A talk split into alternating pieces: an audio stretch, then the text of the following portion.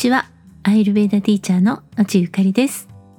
前回の更新からまた日が空いてしまいました。皆さんごめんなさい。というのもですね、以前の放送でも少しお話ししたんですけれども、体質判断のできるカードゲームのね、開発を行っていました。9月末から10月いっぱいまではそちらの制作をね、ちょっと頑張っていました。12月9日の土曜日、10日の日曜日に東京ビッグサイトで開催されるゲームマーケット秋2023で販売を行う予定です。今年の7月ぐらいから制作の準備はね、進めていたんですけれども、8月にね、夫が亡くなってしまって、8月9月はね、ちょっとね、正直ね、何もできない状態だったんですね。でも、12月のね、ゲームマーケットに間に合うようにっていうことになると、カードセットのね、入稿の締め切りが9月中旬っていう印刷屋さんが多くって、今回はね、ああ、もうちょっと販売諦めようかなって思ってたんですが、仕事仲間のね、魔術師さんがいるんですけど、まああの、知り合いにいるんですよ。魔術師さんがね。で、その方に、まあちょっと相談したんですね。で、そしたら、同人向けのね、印刷屋さんをいくつか教えてくださって、なんとかね、制作できることになったんです。まあ、このね、魔術師さんは、ゲームのね、開発のお仕事もしている方なので、制作についてもね、いろいろアドバイスをしてくださったんですね。本当にね、あ、ここはね、こういう風にした方がもっといいんじゃないかなとか、こういう風にする方が遊びやすいし、まあ、制作の費用もね、かからないんじゃないかなとか、本当にね、すごくよくしてもらったんですよ。うん。やばねさん、本当にありがとうございました。で、このゲームはどういうものなのかっていうと、同社判定を行えるものなんですけれども、今のね、同社判定っていうと、いくつかの質問に答えて、ワータピットカパを分けるっていうものがほとんどなんですね。なんですけれども、同社って5つの元素、空、風、火、水、地のエレメントの働きが大きく影響しているわけです。なので、バータでも空のエネルギーが多めなのか、風のエネルギーが多めなのかでも、その人の個性とか特徴っていうのは結構違うんですよね。このポッドキャストの放送でも最初の方でアイルベーダの同社の説明のお話をしているんですけどもそこでもねこの5つの元素の比率が違うっていうことについても少しだけお話ししてます。このね5つの元素の比率の違いっていうのがその人の個性やその人の特徴性格っていうものに大きくね影響しているからなんですね。で私はこの同社が人間の心理や行動や個性についてどう影響するのかっていうことを20年以上研究してきました。この行動はどの元素、エレメントの影響なのか、水の影響なのか、風の影響なのか、気持ちの変化のある時に同社はどう変化するのかということをね、散々研究しまくってきたんですよ。たくさん臨床も取ったし、他のね、まあ例えば心理学とか、それから仏教哲学とか、まあいろんなものを組み合わせて、この空風火水地のエレメントがどういうふうに同社と関わりを持っていて、そしてその行動にはこのエレメントがどう影響してるのかっていうことをなんかねしつこいぐらいずっとこう研究し続けてきたんですね。なのでまあこのゲームはとりあえずその研究発表の一つっていう感じでちょっと作ってみたんですね。で例えば心にね迷いが生じる時っていうのはまずね風のエネルギーが不安定になるわけです。風っていうのは動かす力。この放送でも散々言ってるんですけど動作が乱れる時っていうのはまず最初に必ずバータが乱れるんですね。でバータの乱れはどこから起きるのかって言ったら空と風その2つのエレメントの働きが不安定になるってことです。特にこの風風のエレメントこのエレメントの働き自体が大きくなりすぎるとか弱くなりすぎるっていうことによってその人の行動、ね、特に心の状態っていうのには大きな影響を与えちゃうんですね。そして風がまあ不安定になった次その次に起きることはどういうことかというと水のエレメントが増えてくるんですね。風のエネルギーは動く力です。軽いものなら少しの力で動いてそこにもしね何かのこだわりや疑問があれば取り込んで動く力は渦を巻くようにね旋回して大きくなっていきます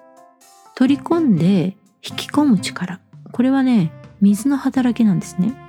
水っていうのは形を変えいろんなものを取り込み隙間を埋めて染み込んでいく奥深くまで浸透させて何かと何かをくっつけていくっていう働きがあるんですね。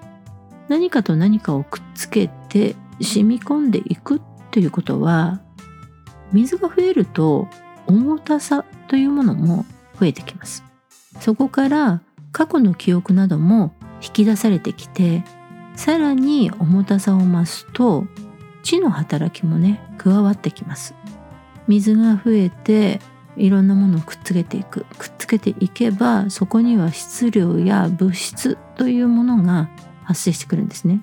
そうすると変化をやっぱりそこでまたしてくるわけです。そうなってくるとそこで地の働きが増えてくる。という形になるわけですね地の働きと水の働きが強くなってしまうとタマスという重たくて動かない状態になります。まあ、タマスに関しては前回のね私がまあ未亡人になってちょっとタマスについてもう一回再考してみたっていう回でもまあちょっとね詳しく説明してるので、まあ、そちらもね合わせて聞いていただけるといいかなと思います。そしてこのタマスの状態になるとどうなるのかっていうと新しい考えや行動をとるということがね難しくなってくるんですね。何かに悩んでいてもまだねあこういうやり方もあるのか。うんなるほどね。まあダメ元でちょっと試してみようかな。こういったようにね何か新しくアクションを起こせる心理状態の時っていうのは風と火の働きがあるので悩んではいても解決する具体的な考えや行動を起こすことができるんですね。だからこのエレメントが一体今自分にとってどういう状態であるのかっていうことによって同じ悩むというアクションにしてみてもね全然対応の仕方が変わってくるわけですよ。今実際に自分がどういう状態にあるのかなっていうことをやっぱり具体的に考えていくヒントになるには自分のエレメントがどういう状態なのかっていうことが分かりやすい方がいいわけですよね。まあ私たちの心と体っていうのはこの5つの元素エレメントの働きが大きく関わってくるわけです。今回制作したカードゲームはこのエレメントの数が今の自分にはどのくらいあるのかなっていうのを目で見て分かるようなね仕組みで作ったんですね。ゲームの商品名はねアイルベーダー体質判断カードプンダリーカというふうに言います。このねプンダリーカって本当はあのずっとねやるやるやるやるって言ってやるやる作業を繰り返しているあのオンラインサロンのね本当はね名前になる予定だったんですよ。なんだけどちょっとねオンラインサロンがまだ私のメンタルがあの復活してないのでちょっとちょっとまだできない状態なんですけどあのカードゲーム作った時にどうしようかな商品名。もうまんまアールベーダー体質判断カードでいいかって思ったんですけど、まあ、ちょっとそれもねあまりに芸がなさすぎるなと思ったらあそうだ。ブンダリーカあるブンダリーカにしようと思ってまああのオンラインサロンの名前をですねまんまゲーム名にしてしまいました。でこのプンダリーカっていうのは、まあ、どういう意味なのかっていうとあのね白レンゲ。白レンゲっていうのは白いハスの花って意味です。要はハスっていうのは泥のねある池で咲く花じゃないですか。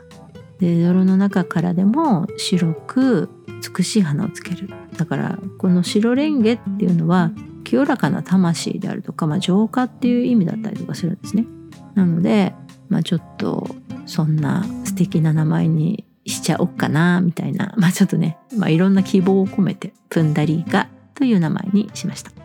でこのゲームは一人用のカードゲームで今のね自分の動作の状態ビクリティを判定できます。プラクリティっていうのはやっぱなかなか難しくて本当に長くこう自分のことを観察したりとかそうしていかないとちょっと分かりにくいところがあるんですけどビクリティっていうのは今ね目に見えて分かる自分の状態なので自分の今の状態っていうのが今の自分を形成してるわけですよ。だから体の具合が、まあ、あまり良くないとか心の状態が不安定だとか、まあ、そういうのも今の自分のビクリティの状態をどう自分が把握して観察することによってもしもそれが、うん、例えばアイルベーダのねサロンであればそのビクリティの状態をマイナスの方向にあるのであればいかに安定した状態にできるのかっていうねその手術を受ける方がいいわけですよね。あとビクリティの状態っていうのはやっぱね常に変わるんですよ。なぜかというと動作っていうのは不純なもの増えやすいものっていう意味があるぐらいなので絶対ね同じ状態ではないんですね。だから自分の状態をやっぱりこう客観視していくっていう習慣をつけることが自分の健康管理に役に立つっていうことなんですね。でこのカードゲーム質問カードが60枚あります。でそれにそれぞれの質問内容に影響するエレメントのマークを入れているんですね。この質問に答えていきながらこのエレメントの数を、まあ、合計することで今の自分の、まあ、動作のバランスというのが分かるようにしてます。そしてこのゲームには12ページの解説書もついてるんですね。この解説書はゲームのルール動作はどういうものなのかっていうこととかあと、まあ、このゲームの肝は基本ねさっきもお話したように、まあ、5大元素このエレメントのことなのでこれらの空風火水地のそれぞれの詳しい説明そして動作の個人的な特徴というのもこの本の中に解説書の中にね書いています。でアイレベーターのね知識がない方でも読みやすいように作ってあります。なので、まあ、このゲームをやってみてねこの解説書を読んであ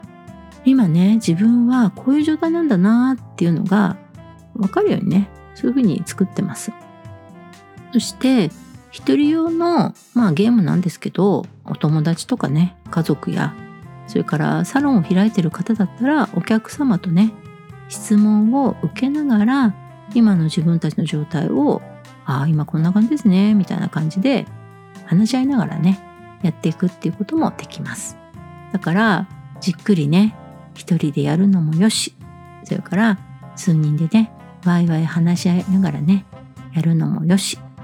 いろんなね楽しみ方ができると思います。ゲームのね詳細はコメント欄にゲームの詳細ページのリンクを貼っておきますので興味を持っていただけたら是非ね見に来ていただけると嬉しいです。それから販売は12月からなんですけれども実はですね売れるかどうかねちょっとねわからなかったしまああのそこがねカパピッタのちょっとチキンなところなんですけどあの100個しかね作ってないんですよ 100個だけ書いてあるんですけどなので,、えー、で今のところね売り切れちゃったらあの再販の予定が今のところないんですよ。なのでもしね気になるとか欲しいとかね思っていただけましたら